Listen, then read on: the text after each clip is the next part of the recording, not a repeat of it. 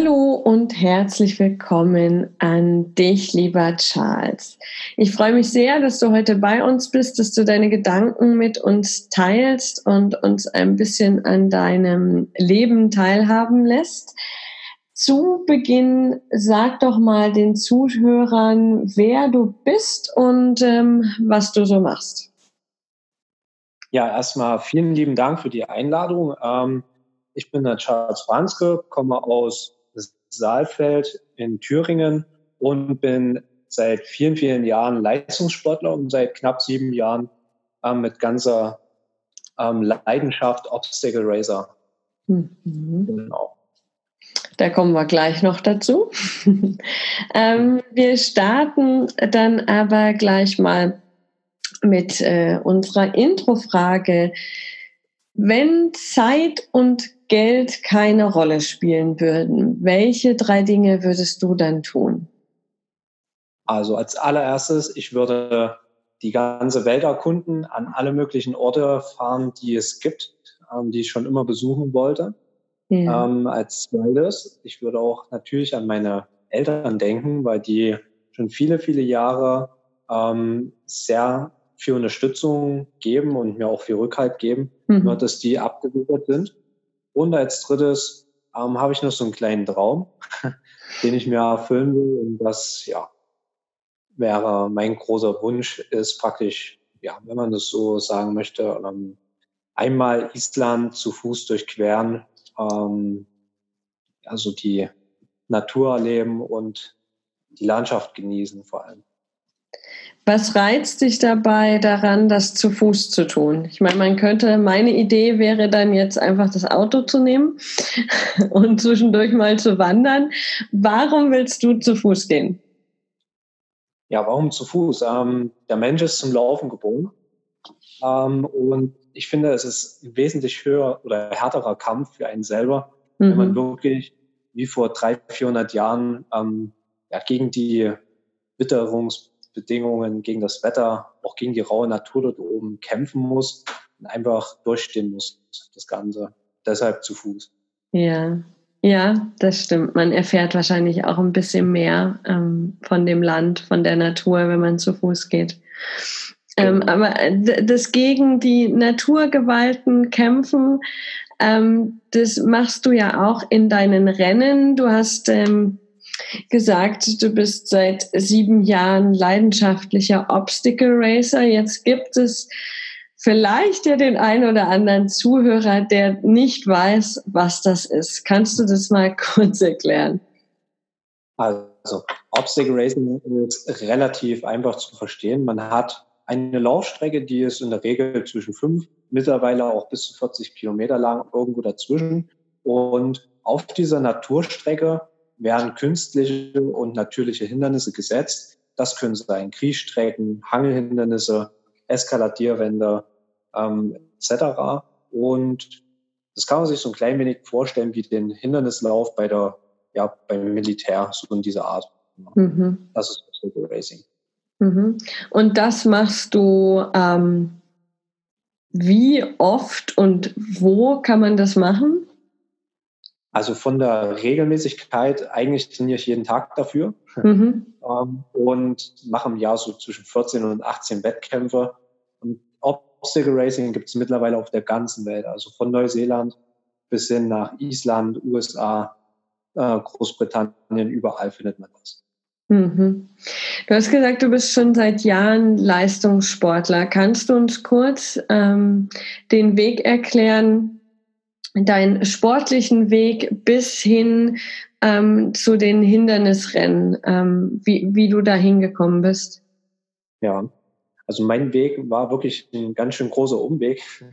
ähm, angefangen hat alles in der Grundschule. Da kam eine ja, junge Frau hoch in die Grundschule, in die Turnhalle und hat gefragt, hey, liebe Kinder, wer hat denn Lust, ähm, jeden Dienstag und Donnerstag bei uns in der Schwimmhalle schwimmen zu gehen. als Kind ist man sehr unbefangen und ist auch sehr schnell für Dinge zu begeistern. Ähm, da bin ich dann einfach zum Schwimmtraining gegangen und es hat mir super viel Spaß gemacht, so dass ich dann nach vier Jahren Grundschule aufs Sportgymnasium gegangen bin als Leistungsschwimmer. Mhm. War dann vier Jahre Leistungsschwimmer. Ähm, aufgrund von ja, mangelnder körperlicher Entwicklung, wenn man so sagen kann, musste ich mich entscheiden, dass ich was anderes mache, weil ich hätte die Normzeit nicht mehr geschafft und bin auf ja, komische Weise irgendwie zum Biathlon gekommen. Also dieser Sport hat mich schon immer fasziniert, hat aber mit Schwimmen so rein gar nichts zu tun. Mhm. habe mir dann in dem ja, letzten Jahr als Schwimmer Skiroller fahren, Skifahren und Schießen alles selber beigebracht und bin dann nach Sachsen aufs Sportgymnasium zum Biathlon. Das habe ich dann dort fünf Jahre gemacht, ähm, wo dann mit dem Abitur immer so ein kleiner ähm, ja, Wendepunkt ist. Entweder ist man gut genug und kommt in eine Behörde hinein oder man muss selber weiter bezahlen. Das ist einfach zu teuer in diesem mhm. Sport. Dass ich mich dann, ja, dass ich meine Karriere als Biathlet, ähm, ja, wie soll ich sagen, aufgegeben habe mhm. und bin erstmal zur Bundeswehr gegangen. Ähm, hatte eigentlich schon so innerlich den Sport an den Nagel gehangen, mhm. war trotzdem aktiv, habe noch Laufen gemacht, aber eigentlich so Sport leistungsmäßig gar nicht mehr auf dem okay. Schirm gehabt. Und beim Bund ist so viel Hindernisbahn, ähm, viel mhm. Zeug durch die Gegend tragen, viel draußen in der Natur mhm. rumlaufen. Mhm. Äh, das war wirklich super, hat Spaß gemacht. Und bei Getting Tough to Race, das ist übrigens so einer der ersten Rennen mit, ähm, direkt vor meiner Haustür ist, bin ich dann zum Woodbuilder Racing gekommen. Okay. Ja. Also sehr langer Umweg bis zu dem, was jetzt tatsächlich mache. Ja, aber wahrscheinlich auch sehr sinnvoll für das, was du da heute tust. Ähm, genau, das auf jeden Fall, ja. Was macht für dich den Reiz aus von diesen Hindernisläufen? Ja, zum einen ähm, muss man sagen, es ist die Vielfältigkeit. Man braucht für Obstacle Racing wirklich alles Mögliche. Man muss laufen können, man braucht Kraft, man braucht Technik, man braucht auch ein bisschen, wie soll man sagen, Geschick. Mhm. Ähm, diese Vielseitigkeit ist wirklich so eine Abwechslung, finde ich, in keinem anderen Sport und das reizt mich sehr, sehr stark mhm. daran. Zum anderen muss man aber auch sagen, dass man wieder so ein bisschen raus aus seinem klinischen Umfeld kommt. Mhm. Ähm, wenn ich sehe, mit Schwimmen und Biathlon vergleiche, dann war da schon alles sehr hoch ähm, präzisionsgetrieben, sage ich mal. Mhm. Also beim Schwimmen ähm, die Technik absolut perfekt auszufallen, dass man möglichst gut durchs Wasser gleitet. Beim Biathlon muss die Waffe 1A sauber sein. Mhm. Beim Obstacle Racing ist es egal, ob ich da komplett verschlammt irgendwo langlaufe. Ähm, da kann man wieder so richtig Mensch sein und einfach sich frei fühlen, auch mal, ja, ich möchte, ich sag's einfach so, Dreck zu fressen. Mhm. Genau. Ja. Ja, das stimmt. Ich ähm, kenne inzwischen einige, die immer mal wieder bei so einem Rennen mitmachen und die auch sagen, das macht ihnen super viel Spaß. Ähm, würdest du sagen, es gehört Mut dazu, das wirklich als ähm, als, als den eigenen Leistungssport anzusehen, also diesen Schritt zu gehen, äh, zu sagen, okay, diese Hindernisläufe sehe ich jetzt nicht nur als Spaß und irgendwie als Freizeitvergnügen, sondern ich packe da wirklich meine ganze Energie rein. Ähm, findest du, da gehört Mut dazu? Auf jeden Fall gehört Mut dazu, aber auch eine gehörige ähm, Portion, ähm, wie soll man sagen, Verrücktheit. Ja wenn man es opportunistisch sieht, den Aufwand, den man dafür betreibt und das, was man am Ende raus hat, das rechnet sich eigentlich nicht. Ja. man muss wirklich sehr hart dranbleiben, man muss auch viele Risiken wagen, man mhm. muss auch einige Ängste überstehen. Aber ich finde, es ist auf jeden Fall die Mühe wert, da immer dran zu bleiben, weil es mir einfach so unwahrscheinlich viel Spaß macht mich in diesem Feld so zu bewegen, auch mhm. an der Leistungsgrenze. Deshalb möchte ich das einfach nicht mehr missen. Mhm. mhm. Du hast gerade gesagt, da gibt es auch ähm, Ängste, die man überwindet. Ähm, kann ich mir sehr, sehr gut vorstellen. Ähm, was hilft dir, diese Ängste zu überwinden? Also zum einen ist es so, ähm, letzten Endes, jeder Mensch hat so ein bisschen ähnliche Ängste. Das sind mhm. so ganz alltägliche Sachen, ähm, kleinere Sachen. Manche Menschen haben auch Angst vor Spinnen. ähm, es ist am Ende so, ich sage mir immer wieder, es gibt so viele andere Menschen auf der Welt, die es genauso geschafft haben, die teilweise noch schlechtere Ausgangspositionen hatten. Mhm. Warum soll ich selber das nicht auch so hinbekommen, wie ich das möchte? Mhm. Ähm, man muss manchmal auch wieder einen Schritt zurückgehen und einfach sagen, Wahnsinn, wie weit man gekommen ist. Mhm. Ich brauche gar keine Angst haben, weil das, was ich bis jetzt schon erreicht habe, ist schon gigantisch viel. Alles, was jetzt noch mehr kommt, ist nur so ein kleines schönes Topping. Mhm. Ähm, ja, dieser Schritt zurück und so ein bisschen ja das betrachten, was es eigentlich ausmacht, hilft mir sehr, sehr gut dabei, Ängste zu überwinden mhm. und natürlich auch ähm, so losgelöst, äh, manchmal wie ein Kind, Dinge anzugehen. Mhm. So das hilft sehr gut. Mhm. Kinder aus meiner Sicht am wenigsten Angst vor irgendwas. Ja, das stimmt. Und ähm, wenn ich da manchmal so zuschaue bei den Rennen, ähm, das hat ja auch viel mit, mit Kindlichkeit zu tun. Ja, so, ähm, wenn ich meine Kinder dort mit hinnehme, ähm, für die ist es selbstverständlich, dass die sofort in den Schlamm rennen und sofort in die Wassergrube und sofort irgendwo anfangen zu hangeln, hochzuklettern. Die braucht man ja gar nicht motivieren, das zu tun. Die machen das einfach. Das ist eigentlich steckt das ja ganz natürlich in uns. Ja? Und ähm, hast du eine Idee dazu, warum diese Rennen gerade so viel Zulauf bekommen.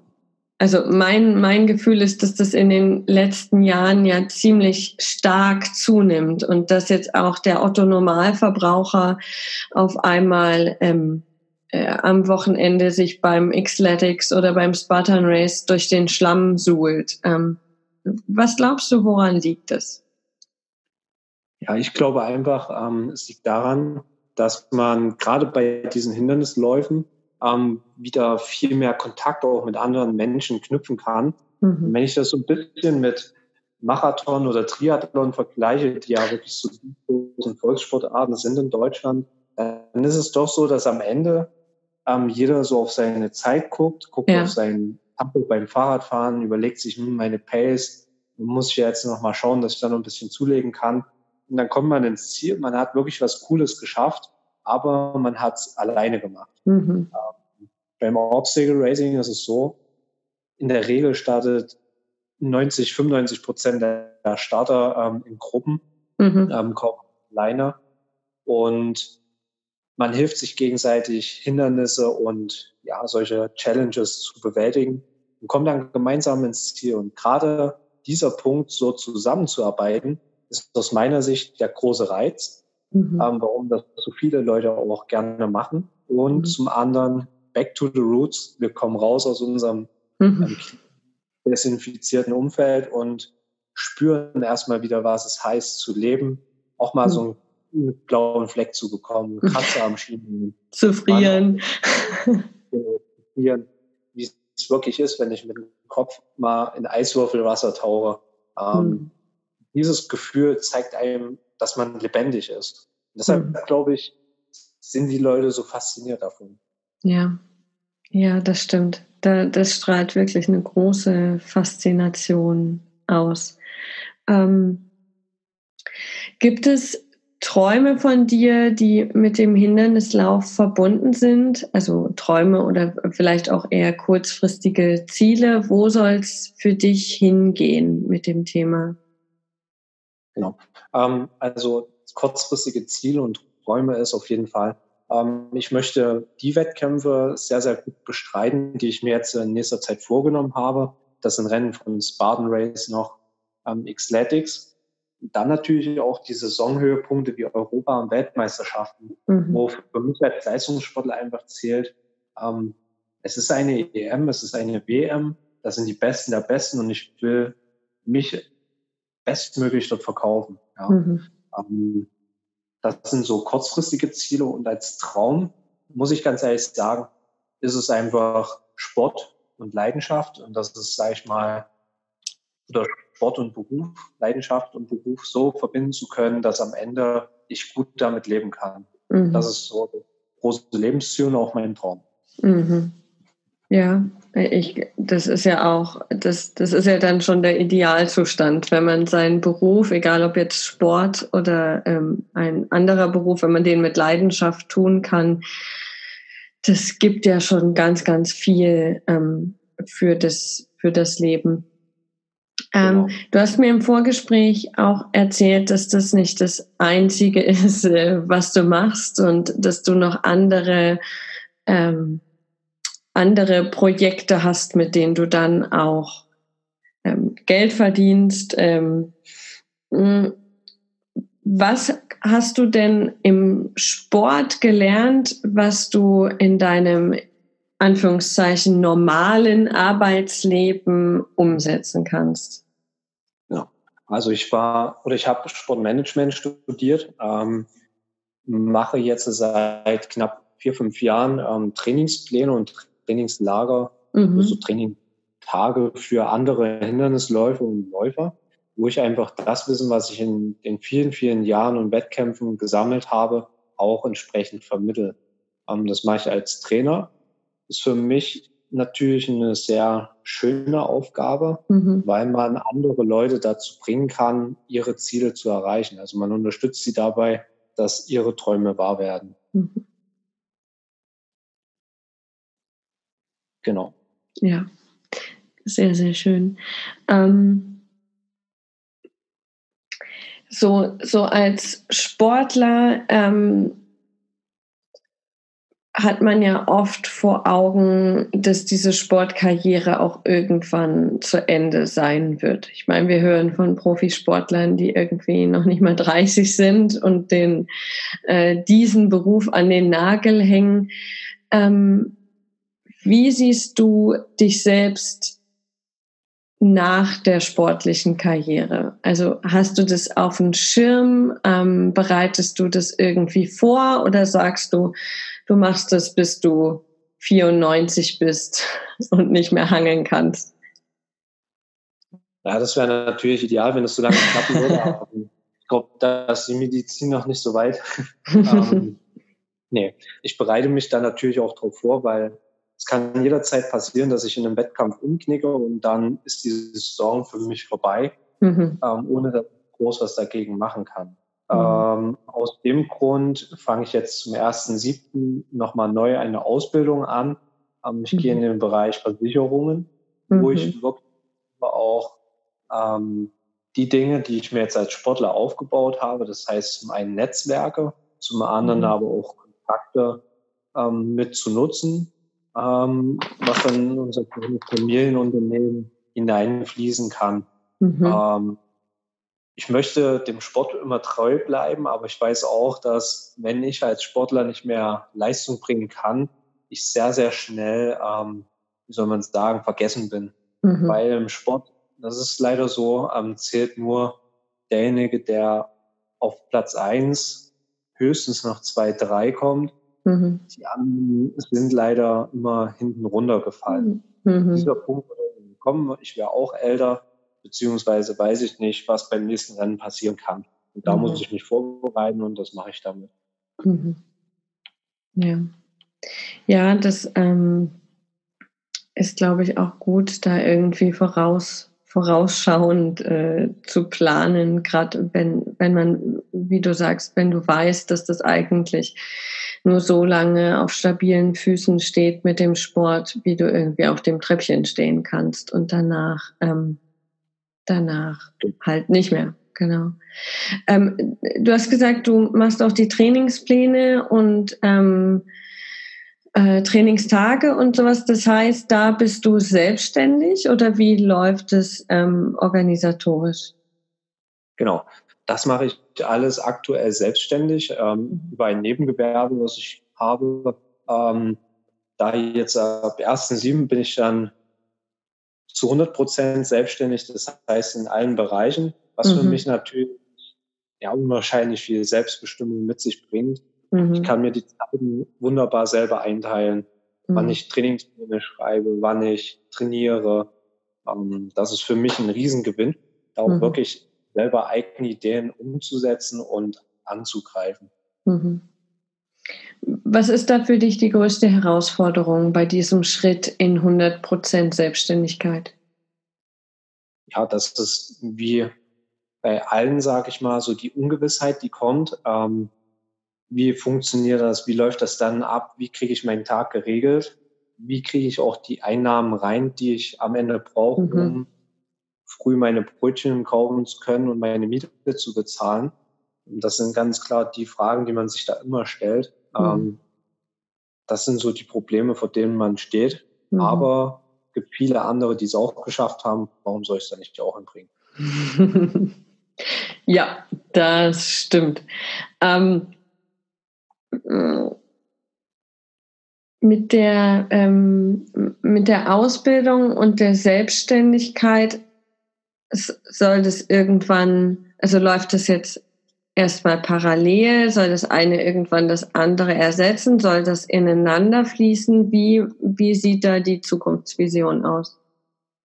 Also für die Zukunft ist jetzt erstmal so, ähm, dass beide Parts erstmal parallel laufen mhm. müssen.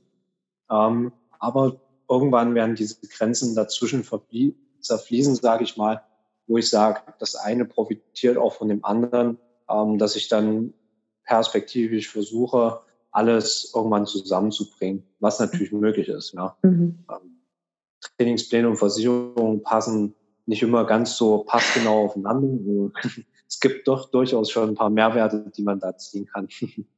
Ja, das wäre jetzt äh, meine nächste Frage gewesen, weil die Hörer haben jetzt gehört, du machst diese Hindernisläufe irgendwie in ähm, in Eiswürfel reinspringen und irgendwo runter und hoch und volles Risiko und immer rein. Und dann sagst du, du machst die ähm, Ausbildung in Richtung Versicherung, was ja sehr viel, zumindest in dem Bild, was man erstmal hat, mit Sicherheit zu tun hat, mit festen Strukturen, auch sehr konservativ ist. Wie, wie passen diese Welten zusammen? Was war dein Motiv? In Richtung Versicherungen zu gehen? Ja, im Moment ist es so, ähm, dass viele Versicherungen noch genau dieses Bild vom Hindernislaufen haben. Das ist sehr nützlich, sehr gefährlich. Ähm, ähm, deshalb werden die auch dementsprechend immer bewertet. Und mhm. mein Wunsch und mein Ziel ist es, ähm, dieses Image vom Hindernislauf ähm, aufzupolieren, auch gerade mhm. in der mhm. Versicherung weil es einfach ein Sportart ist, wo sich die Leute wesentlich besser darauf vorbereiten, als auf manchen ähm, Volkslauf zu Hause. Ja. Mhm. Ähm, und deshalb passiert auch bei Hindernisläufen extrem wenig, muss man mhm. wirklich sagen. Also die mhm. Einsatzkräfte haben nicht immer so sehr viel zu tun. Klar, mal über den Bänder oder mhm. gut, sage ich mal, ist ein gebrochener Knochen der aber unter 10.000 Teilnehmern, wenn, wenn das einer ist, ähm, vergleichsweise wieder wenig ist. Mhm. Und da möchte ich einfach das Bild in der Versicherungsbranche entsprechend aufbessern, dass man da ja besseren Spielraum hat. Mhm. Mhm.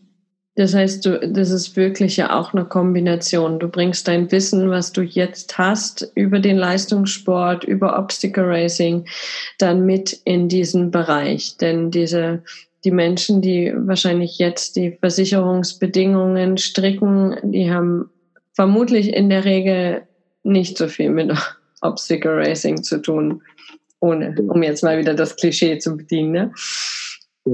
Das kann man so sagen. Ja, genau. Sehr, sehr gut. Ähm, bei all dem, was du so machst und wie du dich immer wieder zu Höchstleistungen pusht, was ist deine ganz persönliche Definition von Mut? Meine persönliche Definition von Mut. Mut ist einfach, Dinge zu wagen, ähm, die man sich selber nicht zutraut. Mhm. Ja. wenn man wieder so ein bisschen zum Kind zurückkommt, ähm, einfach mal Dinge zu machen, auch wenn man immer sich selber sagt, das geht eigentlich nicht oder es kann nicht funktionieren oder es ist schwierig, einfach mal drauf los und machen. Das mhm. ist für mich. Mhm. Das heißt, Mut heißt aber auch nicht, dass man keine Angst hat, sondern du, du wirst wahrscheinlich immer noch bei in bestimmten Situationen Angst haben, aber Mut heißt dann für dich, dass du es trotzdem machst. Genau. Angst ist manchmal gar nicht so verkehrt. Angst hilft einem auch in gewisser Weise, sich zu fokussieren und sich zu konzentrieren. Mhm. Ähm, wenn ich immer von Angst befreit wäre, dann vermute ich, würde ich mich viel zu schnell selber überschätzen und auch ja, mich verletzen, zum Beispiel bei einem Rennen. Mhm.